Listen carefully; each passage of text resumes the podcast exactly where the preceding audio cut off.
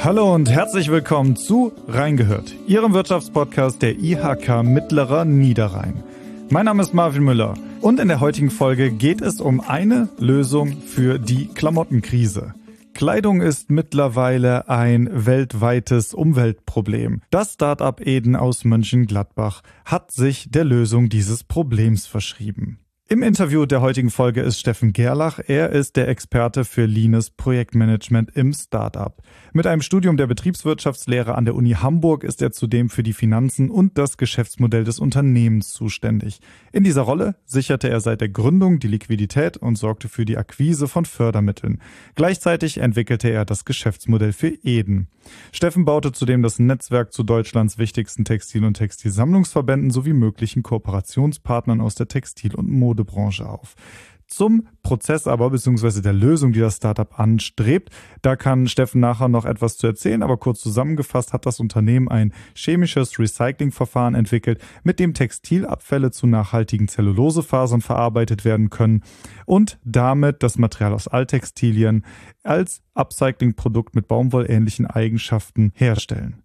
Seit Ende 2019 wird das Startup im Rahmen des ersten Startup Starter Kit MG der Wirtschaftsförderung Mönchengladbach unterstützt und profitiert auch vom Gründerstipendium NRW. Nun hat der Aachener Tech Vision Fonds 1 TVF angekündigt, sich neben dem Hightech Gründerfonds aus Bonn und einem Business Angel als erste Investoren an der Eden GmbH zu beteiligen. Mit der Finanzierung plant Eden den weiteren Ausbau im Bereich Forschung und Entwicklung sowie den Aufbau von ersten Produktionskapazitäten und mittlerweile hat man auch ein siebenköpfiges Team. Doch dazu wird Steffen nachher auch noch mehr erzählen. Ich begrüße dich erstmal ganz herzlich. Hallo Steffen. Hi. Gut, ich würde gerne zu Beginn dieser Podcast-Folge ein kurzes kleines Spiel mit dir spielen, um dich ein bisschen kennenzulernen. Und mhm. das sieht so aus, dass ich dir zwei Antwortmöglichkeiten vorweggebe und du musst dich relativ schnell für eine der beiden entscheiden. Okay. Okay, dann machen wir das Ganze mal erstmal äh, textil- und kleidungsgerecht. T-Shirt oder Hemd? T-Shirt. Du hast ein bisschen gezögert. Ja, weil ich indifferent bin. Fast, okay. also wenn du mir die Option gegeben hättest, beides gleichzügig nicht, äh, mag tatsächlich beides sehr gerne und, und trage auch beides etwa okay. ausgeglichen. Okay. Äh, wie sieht's denn dabei aus? Sneaker oder Business-Schuh? Sneaker, definitiv. Okay. Dann kommen wir mal zur Mobilität. Autobahn oder Deutsche Bahn? Deutsche Bahn. Nutella oder Honig? Weder noch. Okay, sondern? Ich frühstücke fast gar nicht. Oh, okay. Okay, ja gut. Dann äh, müsste man das ins Abendessen verschieben und das wäre irgendwie komisch, ne? Ja. Äh, Pizza oder Pasta? Pasta. Telefonieren oder schreiben? Telefonieren. Aufzug oder Treppe? Treppe. Kino oder Netflix? Kino. Kochen oder bestellen? Kochen. Okay, und jetzt mal eine richtige Grundsatzfrage. Hund oder Katze? Hund. Joggen oder Fitnessstudio? Joggen. Und die letzte Frage, sie oder du? Du. Alles klar. Ja, für, äh, wir sind auch beim Du äh, und starten einfach mal mit dem Podcast und gehen direkt mal rein. Wir sprechen ja über die Textilindustrie und über Kleidung. Jetzt mal abgesehen von den Herstellungsbedingungen, aber alleine so Sachen wie Fast Fashion zum Beispiel, ne? also immer wieder das Austauschen und vor allem Wegschmeißen von Kleidung, die geringen Preise, dass es sich kaum noch lohnt, da irgendetwas Secondhand zu kaufen, sondern man kriegt es halt ganz neu auch nachgeschmissen. Das sind ja alles Probleme, die immer größer werden und auch irgendwie immer schneller, immer neue Probleme entwerfen. Und ihr habt euch ja auf den Weg gemacht, etwas dagegen zu tun und einen Prozess entworfen, mit dem ihr eben Kleidung in die Kreislaufwirtschaft einfügen wollt, um da eben Recycling zu ermöglichen. Kannst du so ein bisschen zu den Hintergründen mal erzählen und zu dem Prozess im Hintergrund und warum ihr das Bedürfnis hattet, eben jetzt dieses Startup zu gründen? Ja, also gestartet ist das Ganze mit meinem äh, Mitgründer, dem Rainer, der an der Hochschule Niederrhein im Bereich Textil studiert hat und am Ende von seinem Studium äh, für die Abschlussarbeit sich ein Thema suchen wollte, was die Zukunft dieser Industrie positiv beeinflusst. Und so ist das Ganze tatsächlich gestartet. Er hat vorher ein Biologiestudium begonnen, hat dann zu textile Technologien gewechselt, also war von vornherein die Affinität da, das Ganze äh, eher biologisch-chemisch anzugehen, als dann mechanisch am Ende. Aber so ist das Ganze ins Leben gerufen worden von ihm und irgendwann hat er mich dann dazu geholt. Und war das denn für dich direkt klar, da willst du mitmachen? War das eine ideologische Entscheidung oder äh, woher kommt da die Begeisterung oder der Willen? Also bei ihm war schon eine starke Vision damit äh, verknüpft. Äh, ich hatte mit dem Thema überhaupt keine Berührungspunkte, also weder aus persönlicher Affinität zum Thema Mode und Textil ähm, noch irgendwie zu der Branche. Also ich hatte gerade das Studium beendet, war da im äh, Nebenjob neben dem Studium Flugzeugbau äh, unterwegs und wäre wahrscheinlich auch sonst in die Richtung gegangen. Aber und ich kennen uns halt schon sehr, sehr lange und dann hat er mir davon erzählt und gesagt, dass er einen Sparringspartner sucht und ähm, kennt man ja, dass irgendwie ein Freund oder eine Freundin irgendwie um die Ecke kommt und sagt, ey, ich habe da eine Idee. Und meistens findet man dann im gemeinsamen Gespräch sehr, sehr schnell einen unüberwindbaren Haken. Und wir hatten einen sehr langen Abend bei meinem Bruder in der WG, wo wir über das Thema gesprochen haben und diesen Haken haben wir nicht gefunden. Und dann haben wir weiter gesucht und dann kam bei mir auch die Begeisterung auf, weil es ein paar Faktoren gab, die das Ganze auch so für den BWLer irgendwie super spannend gemacht haben. Und ja, so sind wir nach und nach irgendwie da reingerutscht, uns dann damit selbstständig zu machen. Mhm. Ja, du sagtest gerade so Faktoren, die das Ganze spannend machen. Also wenn ich mir äh, deinen Lebenslauf halt mal angucke, dann hast du da Sachen drinstehen wie äh, Immobilienbranche, Eventmanagement, ähm, Marktforschung und dann eben, wie angesprochen, halt Airbus. Wie kommen, also was sind dann so Faktoren, die das Ganze dann so spannend machen? Weil du hast ja keinen geradlinigen Weg, der jetzt gesagt hat, hey, du gründest jetzt diese Startup- und Textilbranche, ist klar, sondern es ist ja eher so ein bisschen zickzack und jetzt bist du da. Also was war das Ganze denn, was das so für dich spannend gemacht hat? Mm, also ja, ich habe immer wieder neue Themen gehabt, die mich irgendwie fasziniert haben und gerade so im, im Studium kann man sich da ja auch wild ausprobieren und in alle möglichen Sachen mal reinschnuppern. Von daher einfach ich bin immer danach gegangen, was mich irgendwie interessiert hat. Und das Thema fand ich einfach spannend, weil es für mich von vornherein sinnvoll klang, diesen Recycling-Weg zu gehen. Und äh, es gab relativ wenig oder gibt relativ wenig Unternehmen, die dann arbeiten. Gleichzeitig gibt es aber eine Nachfragesituation, die sehr, sehr spannend ist am Markt und regulatorisch auch einiges, was äh, das Thema äh, befeuert. Und wenn man sich dann in die ökologischen Folgen dieser Branche reinarbeitet, war es für mich auch einfach erschreckend. Also es war mit der eins der ersten Themen, die ich mir angeschaut habe, äh, ne, die verschiedenen Probleme, die das Thema adressieren, mal durchzuanalysieren. Und ähm, ich habe mich vorher nicht intensiv damit auseinandergesetzt und überhaupt in Bezug auf Textilien gar keine Ahnung von den ökologischen Folgen und dem Fußabdruck dieser Branche.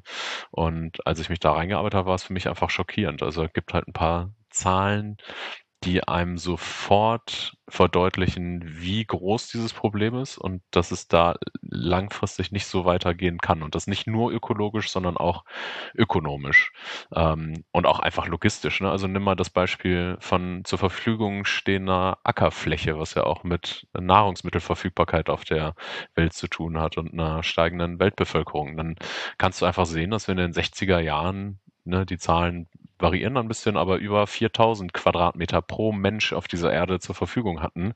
Ähm, und dadurch, dass wir immer mehr werden, aber jetzt nicht mehr Ackerfläche auf der Erde zur Verfügung haben, äh, ist bei der Zahl mittlerweile keine 4, sondern eher eine 1 mehr vorne. Ähm, das heißt, wir haben immer weniger Ackerfläche, um uns zu ernähren, um Baumwolle anzubauen für unsere Kleidung und, und, und. Das heißt, es macht einfach wahnsinnig viel Sinn, unsere Ressourcen im Kreislauf zu führen. Und das war so das allererste, was für mich spannend war an dem Thema, dass es einfach ganz viel Sinn gemacht hat, das zu tun.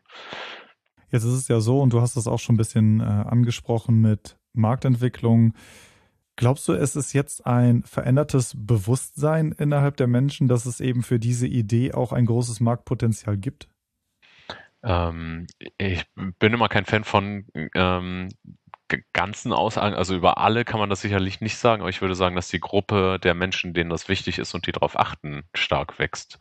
Äh, und die treiben das Thema voran und ist auch wichtig, gerade bei solchen Produkten, wo man am Produkt die Auswirkungen des Produktes nicht sehen kann. Ne? Also immer dann, wenn man ein Problem nicht sehen kann, ist es, glaube ich, schwierig, ein Bewusstsein dafür zu erzeugen und dann braucht es eine lange Phase der Bildung, damit ein Bewusstsein dafür entsteht und deshalb ist es grundsätzlich gut, dass die Anzahl der Menschen wächst, die von sich aus ein Interesse dafür mitbringen, was ihre Produkte und ihr Konsum für Folgen mit sich bringen. Und wenn diese Personengruppe wächst, dann ist es auch eine größere Gruppe, die das in die gesamte Gesellschaft reinträgt.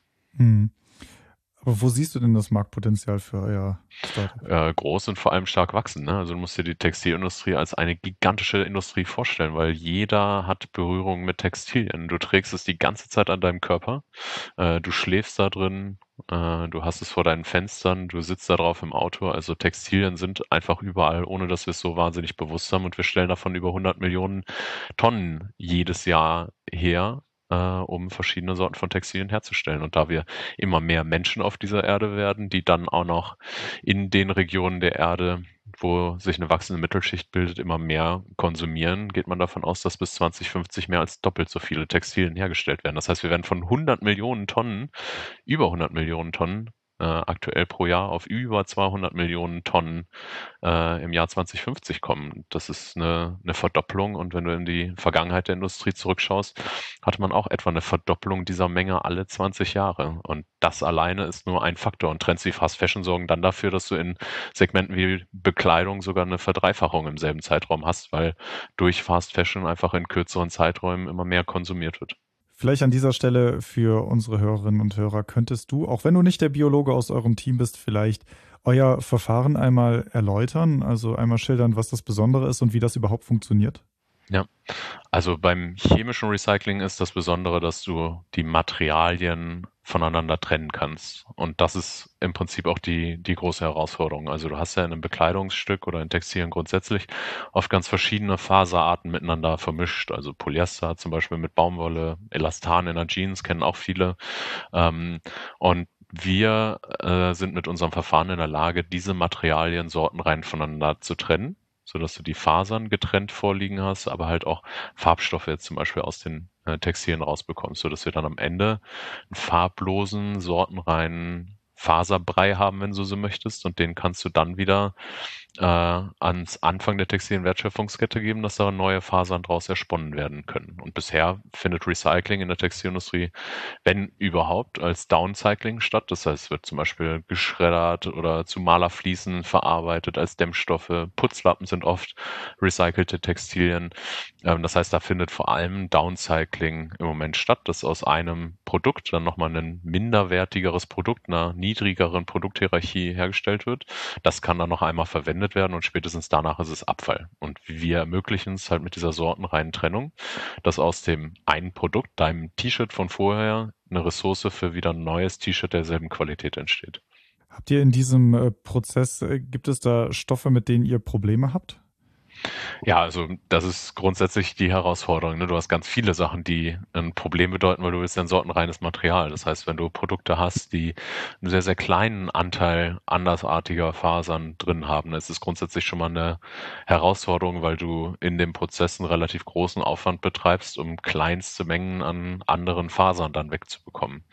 Ähm, das heißt, Fremdfasern sind ein Problem, gerade wenn du nicht weißt, was für Fremdfasern du drin hast. Ne? Man muss bis zu einem geringen Prozentsatz nicht mal angeben, dass da eine andersartige Faser im Produkt mit drin ist. Ähm, Farbstoffe sind ein Problem, weil auch da steht nicht drauf, was drin ist. Es ist nicht so einfach zu erkennen und die Textilien werden überall auf der Erde hergestellt und weiterverarbeitet und äh, da sind manchmal die verrücktesten Sachen in den Textilien drin, du Schwermetalle in den Farben hast oder oder oder. Also es kann wirklich alles Mögliche sein oder aus den Sammelcontainern dann irgendwelche Verschmutzungen. Also es gibt diverse Herausforderungen, mit denen so ein Prozess klarkommen muss.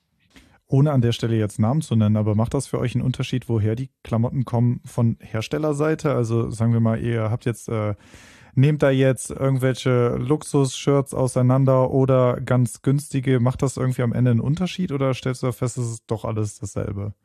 Ähm, ist natürlich nicht dasselbe, aber für unseren Prozess weitestgehend egal, weil es auf molekularer Ebene nicht so den großen Unterschied macht. Aber ne, sonst für einen Recycler, klar, macht das einen Unterschied. Wenn ich jetzt ein sehr minderwertiges Produkt habe, wo die Fasern vielleicht grundsätzlich schon verkürzt sind, dann wäre es jetzt für jemand, der ein mechanisches Recyclingverfahren draus setzt, schon eine andere Herausforderung, weil die Ausgangsqualität schon eine niedrigere ist. Und da würde es dann natürlich einen Unterschied machen. Ähm, mhm. Aber bei uns im Prozess jetzt Gott sei Dank nicht. Das ist vielleicht auch einer der großen Vorteile dann vom chemischen Recycling. Mhm. Jetzt hast du eben schon gesagt, dass der Prozess ja durchaus auch aufwendig ist, vor allem wenn man auch nicht genau absehen kann, was eigentlich drin ist in der Kleidung.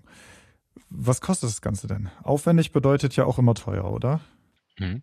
Ähm, also, was das Ganze kostet, kann ich jetzt natürlich nicht verraten und es ist auch noch nicht zu 100% äh, klar, weil du ja Varianzen in der Schätzung hast, wenn du es dann in den großen Maßstab, äh, hochrechnest. Aber wir gehen aktuell davon aus, dass das Ganze konkurrenzfähig sein wird zu den Substituten, die wir so haben, also den vergleichbaren Produkten. Es werden ja heute schon ähnliche Fasern aus Bäumen hergestellt, zum Mhm. Beispiel. Das ist diese Zellulose, die wir gewinnen Mhm. aus Baumwolltextilien zum Beispiel, die heute aus Bäumen hergestellt äh, werden, dass man da recht aufwendige Prozesse mit Bioraffinerien braucht, um das Material da sortenrein rauszuholen.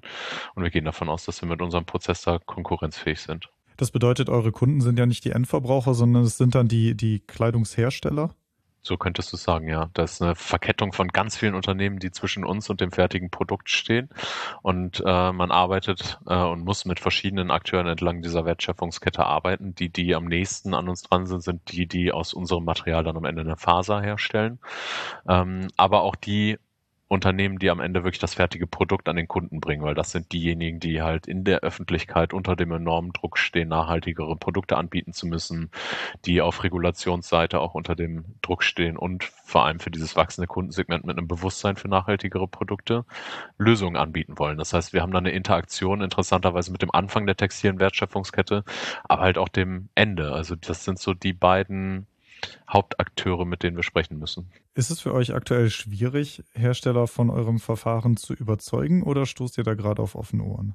Ähm, wir stoßen sehr stark auf offene Ohren. Also sind auch von Anfang an, als das Ganze noch ein Konzept und eine Idee war und keine ausgereifte, ähm, ja, kein ausgereiftes Konzept mit einer fertigen Technologie, wenn du so möchtest, sind wir schon viel angesprochen worden von Modemarken, Textilunternehmen. Äh, also es ist in der Branche vielen bewusst, dass das Thema Kreislaufwirtschaft äh, kommen muss und kommen wird. Und von daher hatten wir da ganz, ganz viel Interaktionen und Anfragen von außen, sodass wir teilweise am Anfang bewusst unterm Radar geflogen sind, was äh, eine Website angeht oder auch Auftritte, weil wir sehr, sehr viele Anfragen verarbeiten mussten, was uns mehr von der Entwicklungsarbeit, die wir damals zu leisten hatten, abgehalten hat. Hat sich das denn jetzt auch auf eure konkrete Arbeit eingezahlt? Also ihr habt ja, euer Team konntet ihr vergrößern auf aktuell auch äh, sieben, ne? zu siebt seid ihr. Ähm, ist das auch Ergebnis dieser Entwicklung? Ähm, wir haben mit Julian tatsächlich relativ früh jemanden mit reinbekommen, der sich mit dem Thema Marketing und, und Kunde mit mir auseinandergesetzt hat, weil es einfach ein entscheidendes Thema ist, auch um so einen äh, Case auf Investoren fertige Ebene zu heben sozusagen. Also für die ist einfach das größte Risiko, dass so ein Produkt am Ende am Markt nicht gekauft wird. Und von daher war das fast die erste äh, Teamkomponente, die für uns wichtig war, dazu zu bekommen. Jetzt gerade ist das Team auf sieben Leute angewachsen und das sind ausschließlich Technologen, die dazu gekommen sind, also Chemieingenieure, Verfahrenstechniker. Und da suchen wir jetzt auch noch weiter Leute. Also wenn hier Chemikerinnen zuhören vor allem, sind super interessiert, unser Team ein bisschen diverser aufzustellen, was für uns tatsächlich eine Herausforderung war bisher.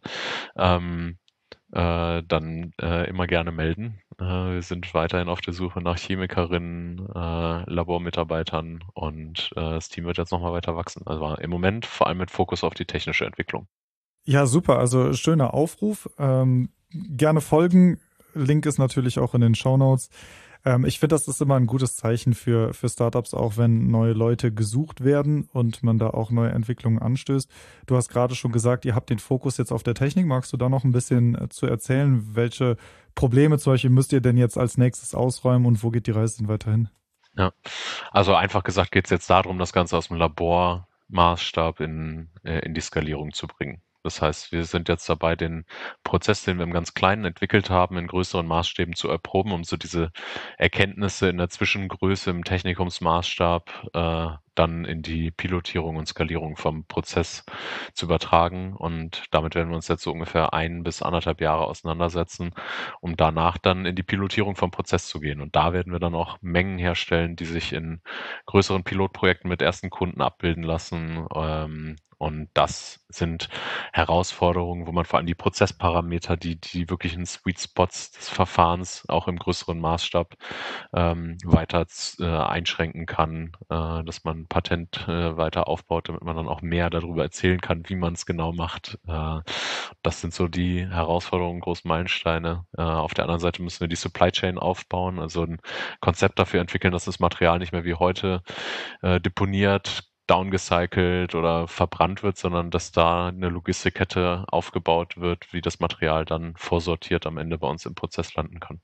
Das ist ja, äh, genau wie du ansprichst, ja auch ein, ein äh, Prozess, den man auch nicht vernachlässigen darf, ne? weil ich kann mir das auch äh, ganz schön aufwendig vorstellen, wenn du da erstmal die Mengen an Kleidung, die du dann halt recyceln beziehungsweise auch stofflich verwerten willst, bis du die erstmal bekommst. Ne? Das muss ja auch irgendwo, wie du sagst, gelagert werden und so weiter.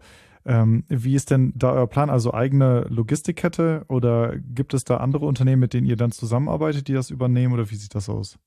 Also für den reinen Transport gibt es natürlich Unternehmen, die darauf spezialisiert sind und äh, da ihr Know-how haben. Wir wollen vor allem uns ums Recycling kümmern und glauben, einen gigantischen Vorteil zu haben in Deutschland dadurch, dass wir äh, einfach schon Weltmeister sind im Textilien sammeln und sortieren.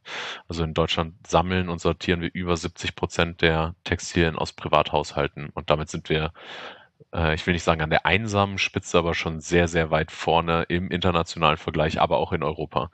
Äh, das heißt, es gibt eine bestehende Infrastruktur. Wir kennen alle diese Container, wo wir unsere Textilien hinbringen.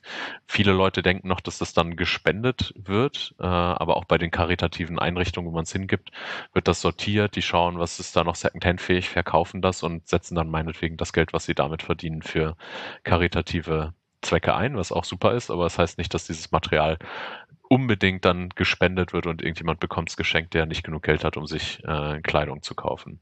Aber dadurch gibt es halt einfach schon eine Infrastruktur in Deutschland und die können wir nutzen. Äh, die Akteure haben das große Problem, auch durch Fast Fashion, dass das äh, Material eine immer schlechtere Qualität hat. Du hast es am Anfang gesagt, also Secondhand ist immer schwieriger.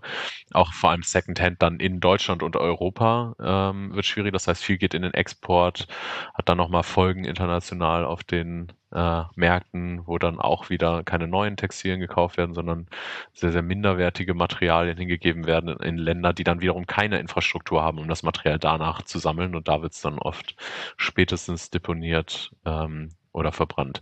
Und den Vorteil, in Deutschland schon eine Infrastruktur zu haben, dann, äh, da wollen wir drauf aufsetzen und mit den Akteuren eine Win-Win-Situation kreieren, indem sie Materialien für uns äh, vorsortieren können, die wir recyceln können, die sie aber nicht mehr als Second-Hand-Material loswerden. Dann können sie ihre Kostenstruktur optimieren und wir kriegen Materialien, die wir dann recyceln können, dass da wieder ein hochwertiges Produkt draus wird.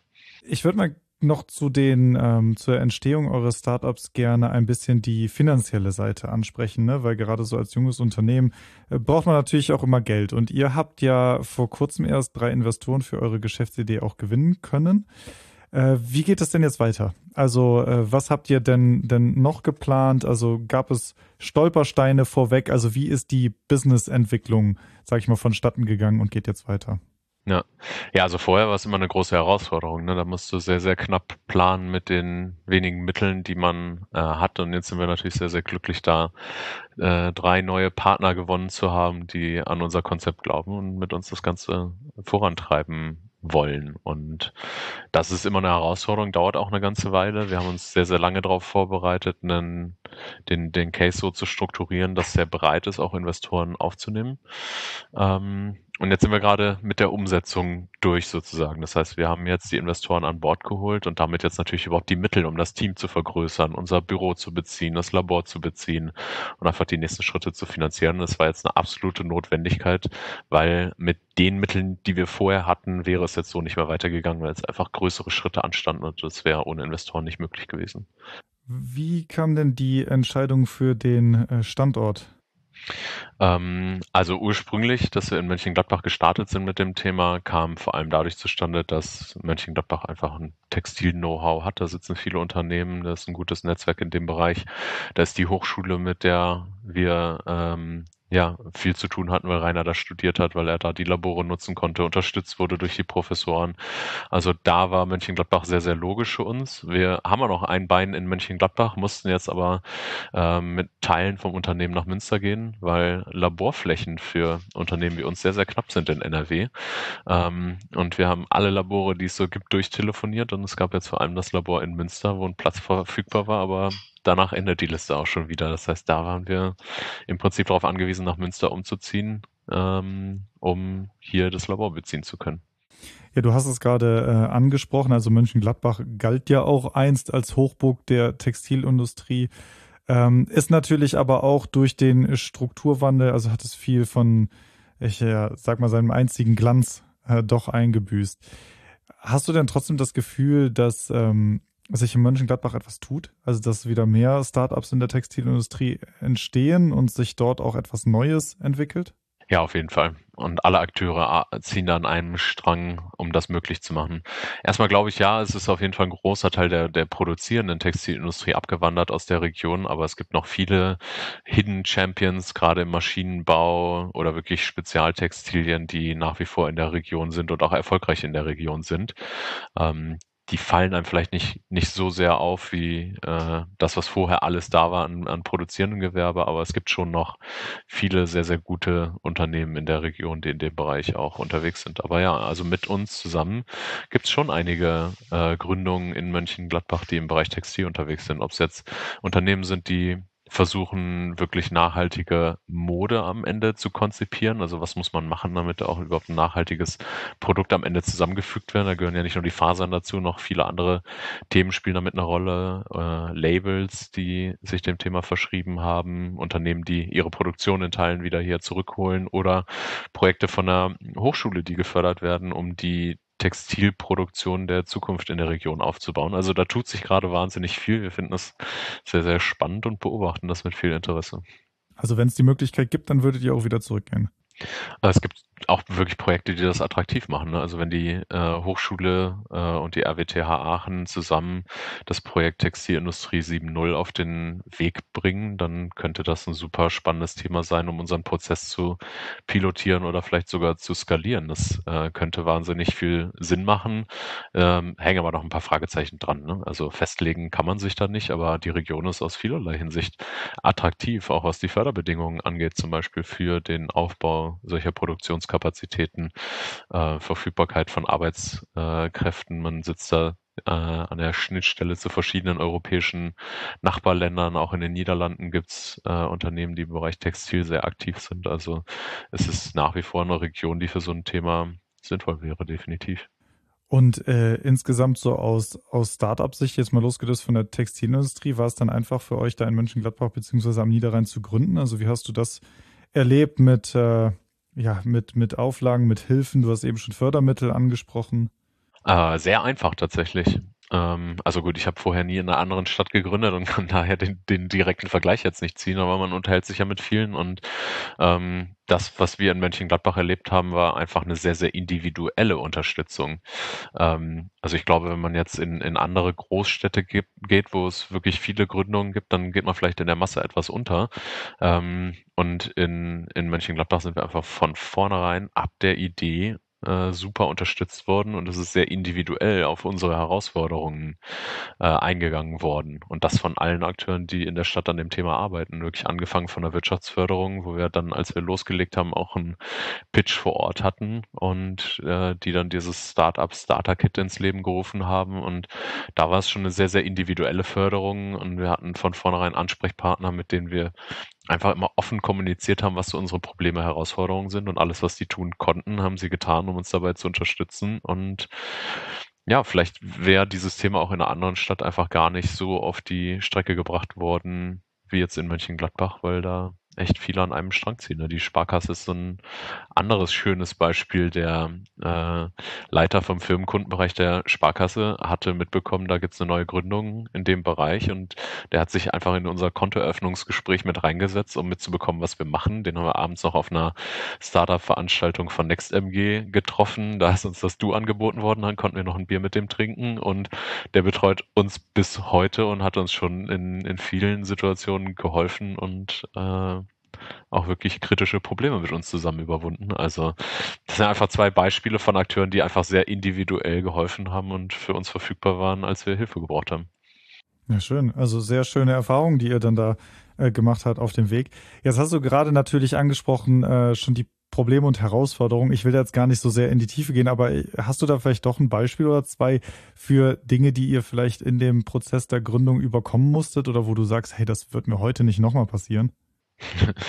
Ja, wahrscheinlich mehr, als mir jetzt äh, spontan einfallen. Ne? Aber ich sag mal, das finanzielle Thema ist so wahrscheinlich die größte Herausforderung bei einem Thema, das relativ lange braucht, bis man überhaupt Geld damit verdienen kann. Also ne, uns gibt es seit 2019 und wir haben bis heute erstmal Entwicklungsarbeit da reinstecken müssen und keine Umsätze gehabt. Das heißt, finanziell musst du so eine Zeit irgendwie überbrücken. Ähm, und da ist schon mal der erste Akteur äh, zu nennen, der uns das supportet hat, und das ist die NEW, ähm, wo man auch erstmal denken würde, was haben die mit so einem Thema zu tun, aber sind da auch aktiv und haben uns Bürofläche zur Verfügung gestellt, die wir nutzen konnten äh, und da unsere Kosten reduzieren konnten. Wir haben Laptops von denen zur Verfügung gestellt bekommen, auch das Büroequipment, Internet, diese ganzen laufenden Kosten, die wir uns da sparen konnten, äh, mit diesen Büroräumen direkt am Campus der Hochschule, wo Rainer dann ja auch im Labor war als Student, ähm, das, das waren alles so Themen, das wäre nicht finanzierbar gewesen für uns am Anfang. Ne?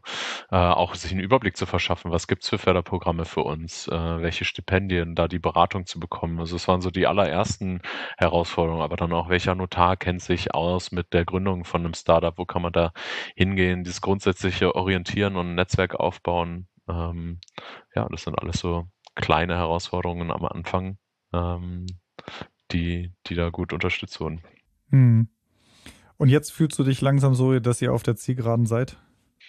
Auf der Zielgeraden wohin? Zum ja, dass ihr, dass ihr, ja, also genau, ihr Umsätze ist ein gutes Stichwort, aber auch vielleicht, dass ihr am Ende tatsächlich mal ein Kleidungsstück, das mit Hilfe eures Verfahrens dann entwickelt wurde, in der Hand halten kannst. Ja, auf jeden Fall. Und das ist einer der Meilensteine dieser jetzt gerade anlaufenden Phase. Also wir wollen in dieser Phase einmal äh, bis zum fertigen Textil gehen, weil es einfach unglaublich wichtig ist, einmal ein Produkt in der Hand zu haben, was über den Rohstoff hinausgeht, damit die Leute sich darunter wirklich was vorstellen können, es in die Hand nehmen können und merken, äh, die Qualität von dem Produkt ist, ist hoch, es ist jetzt kein Downcycling, sondern man kann da wieder ein, ein hochwertiges Produkt daraus herstellen. Ob es dann ein Bekleidungsstück ist oder eine textile Fläche ähm, oder ein ganz anderes textiles Produkt, das steht noch in den Sternen, aber ein Bekleidungsstück wäre schon so das, das Ziel, definitiv. Hm. Okay, zum äh, Abschluss dieses Podcasts und anschließend an deine Antwort würde mich jetzt natürlich da mal interessieren, wenn ein Team jetzt zu dir kommt und sagt, hör mal Steffen, wir haben absolut keine Idee, was wir jetzt aus unserem Material denn da letztendlich machen sollen und du darfst dir was wünschen. Was wäre das dann? Hoodie, T-Shirt, Businessanzug, Hemd? Was hättest du gerne? Es äh, wäre mir eigentlich egal. Hauptsache, es ist ein langlebiges, hochwertiges Produkt, was das verkörpert, wofür wir als Unternehmen stehen wollen. Weil das ist das, was wir am Ende zu diesem Produkt erzählen möchten, dass es hochwertig ist, dass es lange genutzt werden kann und dass es ein Produkt ist, was der Kunde am Ende lieben wird und nichts ist, was er einmal für drei Euro gekauft hat, zweimal trägt und danach landet es wieder auf der Deponie, dann hätten wir, hätten wir unsere Vision nicht ins Produkt eingebracht. Sehr schön. Alles klar. Finde ich ist ein äh, gutes, gutes Schlusswort und vor allem auch eine gute Antwort auf diese Frage. Ich bin gespannt, ganz ehrlich. Ich finde euer äh, Startup und die Idee mega spannend. Bin wirklich drauf gespannt, was dabei rauskommt und hoffe, dass man dann wirklich mal in Zukunft von euch ein fertiges Produkt nicht nur sehen, sondern vielleicht auch kaufen kann. Ja, danke dir. Gut, an dieser Stelle, Steffen, vielen Dank für die Einblicke in euer Unternehmen und alles Gute noch für die Zukunft. Gerne, danke dir.